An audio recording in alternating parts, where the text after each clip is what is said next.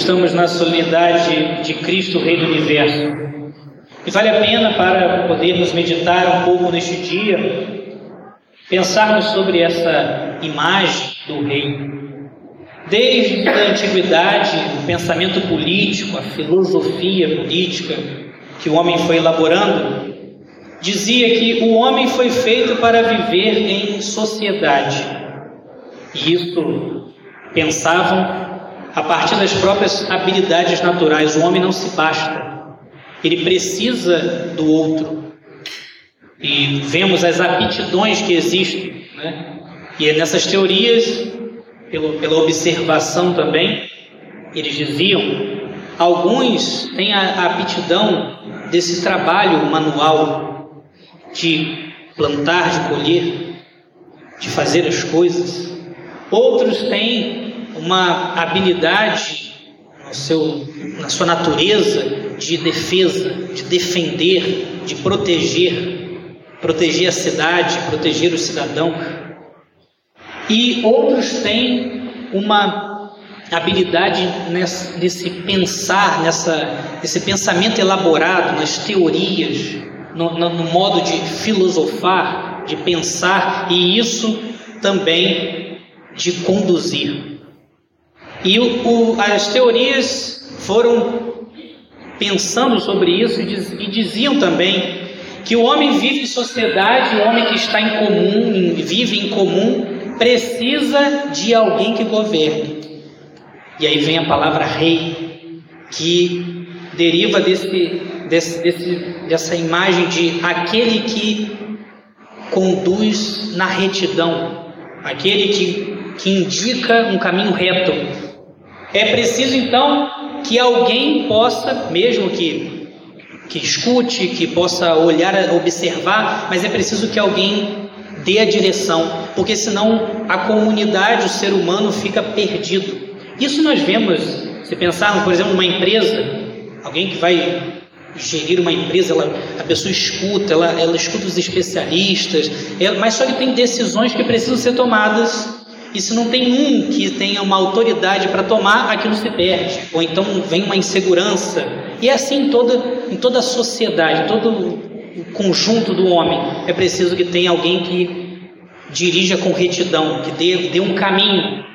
E então, depois de um tempo, na, nessa, nesse pensamento, mas lá na frente a filosofia cristã, o pensamento cristão, cristão em relação a isso, Veja que na antiguidade pensava: alguém precisa governar para que a multidão, para que o conjunto possa atingir o seu fim. O seu fim, qual era o fim daquele pensamento? Era viver bem em conjunto. Então, poder viver na justiça, protegidos e desenvolver bem o, o, o modo presente, o tempo presente. Só que com a filosofia cristã, com o pensamento cristão, com a luz da fé, foi, foi se aprofundando isso, e aquele que era o rei, aquele que governava, ele deveria ter o pensamento de que deve levar, ele deve, com as suas leis, com o seu governo, com a sua condução, deve levar o povo a seu fim último. E qual é o fim último do ser humano? Deus, a eternidade, o reino verdadeiro. Então, aquele que deve conduzir retamente deve, através de suas leis, através de seu, do, da sua postura, do seu exemplo e do seu modo de indicar as coisas, levar as pessoas a reconhecer o reino verdadeiro. Então, tirar os impedimentos que existiam para que a pessoa pudesse atingir o seu fim último, que é a eternidade. Pense, por exemplo, em São Luís, rei da França, um homem santo que foi rei. Ele colocava, foi nas suas cidades fazendo com que a, a lei pudesse estar de acordo com o Evangelho. Então, nessa cidade está acontecendo essas impurezas, ele então fazia com que se tirasse dali. Está acontecendo uma injustiça e ele fazia com que as leis estivessem para estivessem de acordo com a lei de Deus que levava o fim último do ser humano. E veja para alguém viver nessa nesse objetivo do fim último, deveria se submeter a esse que governa. Inclusive, nesse pensamento da filosofia cristã, na época, principalmente na Idade Média, se pensava: Deus escolheu esse homem para conduzir-nos, e ele vai inspirar-nos, e devemos estar então sob estas leis para sermos protegidos aqui nesta terra e podermos estar no caminho da eternidade. Agora você pense no sentido espiritual, saindo dessa política meramente humana, mesmo que tenha algo de reflexo divino, e pense no, no governo de nossas almas. Nós, para não nos perdermos, para não nos dispersarmos do nosso fim último, que é o reino eterno, nós precisamos de um governo. Esse governo, esse que governa, foi dado pelo Pai eterno, que é o dono do reino. Quem é Cristo? Cristo é o rei de todo o universo. Independente da política humana, todo aquele que busca o reino verdadeiro, que é o reino que não se acaba, deve, para chegar a esse reino, estar sob a lei de Deus, sobre o reinado de Cristo. Por isso, Cristo é o rei do universo. Todo aquele que, de, que quer estar sob a sua proteção e ser conduzido aos prados eternos, faz essa imagem também da primeira leitura do pastor, né? dos prados eternos, deve colocar a sua vida sob a lei de Deus. Por isso a igreja, que é mandada por Cristo ao mundo, que é aquela que anuncia, vai a todos os povos para que possam escutar as leis de Deus e se conformarem com esta lei para que a sua vida possa estar de acordo com o reinado verdadeiro, não com o reino que se acaba, mas o reino eterno. Se vocês prestaram atenção nas leituras desta semana, seja na missa, aqueles que conseguiram vir durante a semana, seja lendo em casa, que é um ótimo costume, nós estávamos lendo o livro de Macabeus. No livro de Macabeus mostra claramente que existe um governo, um reino, um império deste mundo, que quer fazer com que nós estejamos sob essa, estas leis, as leis do poder deste mundo, da vanglória, as leis da impureza, as leis da idolatria. Inclusive, de forma bem clara, nessas leituras de Macabeus, o, o rei faz propostas àqueles judeus vocês sacrifiquem ao, ao imperador, vocês sacrifiquem ao, a divindade do, do rei, ou seja, traindo a Deus, e vocês vão ter as, as regalias deste mundo, poder, glória, vocês vão ter esse reino. E aqueles homens dão testemunho de fidelidade. Eu não abro mão da lei de Deus, eu estou sob um outro reinado. Eu estou sob a lei de outro rei que não é deste mundo e é muito mais poderoso que você. E aqueles homens então são mortos, perdem esta vida, viver neste reino e entram e estão abertos, estão no caminho do reino, diferente do reino eterno. Nós precisamos desta fidelidade. E aí, diante de Cristo, o Rei do Universo, que nós manifestamos nosso, nosso amor nessa liturgia de modo especial, nessa solenidade, devemos pensar: minha vida está sendo regida sobre quais leis?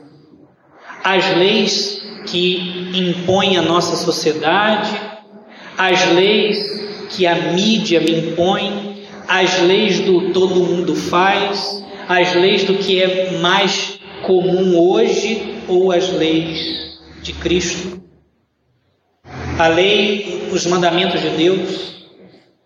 E veja que hoje o Evangelho fala: Vem, vinde benditos de meu Pai para esse reino. Por quê? Porque vocês, eu estava com fome e me deste de comer, eu estava com sede e me deste de beber. Ou seja, porque vocês viveram sob a lei do amor, que é a lei de Cristo. A lei de Cristo, a lei do amor verdadeiro, o amor que sai de si, o amor da cruz. Algo importante também que poderíamos considerar nesta imagem do rei é que durante muito tempo se pensou que uma das missões do rei uma das missões do que se chamava família real, a família imperial, a nobreza, era de inspirar as pessoas ao bem. Pelo seu modo de agir, pela sua postura, pelos seus costumes, fazer com que cada cidadão pudesse se elevar, pudesse buscar algo alto, pudesse, é, através daquele exemplo, se inspirar. E veja se não é isso também que deve ser a nossa vida cristã: olhar para o Rei verdadeiro e se inspirar. Inclusive, sobre essa questão dos, de, dessa inspiração e que as pessoas buscavam imitar, buscavam colocar na sua, na sua vida as práticas do rei, isso era muito costume, uns reis mais para o lado de cá modernos, assim. Já é, se tem um que era muito baixinho, né? Aí dizem que ele se incomodava com aquela estatura dele, aí ele começou a botar um sapato que tinha um salto assim. Aí o pessoal começou a imitar, daí que veio o tal do sapato alto. Né? Aí dizem também que tinha outra que uma mulher que tinha um, um defeito no pescoço. Ela começou a andar com uma, umas camisas de gola alta assim. Aí o pessoal começou também a imitar para ver a moda da gola alta. A outra que, que era? Ah, outra, como o cabelo começou a cair, aí ela começou a andar com o cabelo curtinho, aí começaram as mulheres também a botar um cabelo curto para imitar a rainha tal de tal lugar. E assim foi vendo é, essa inspiração nessas coisas corriqueiras, né? Mas veja que nós precisamos olhar para o nosso rei e querer imitá-lo minuciosamente. Por isso que também na espiritualidade se fala dessa imitação de Cristo imitação de Cristo, olhar para Cristo e querer imitá-lo.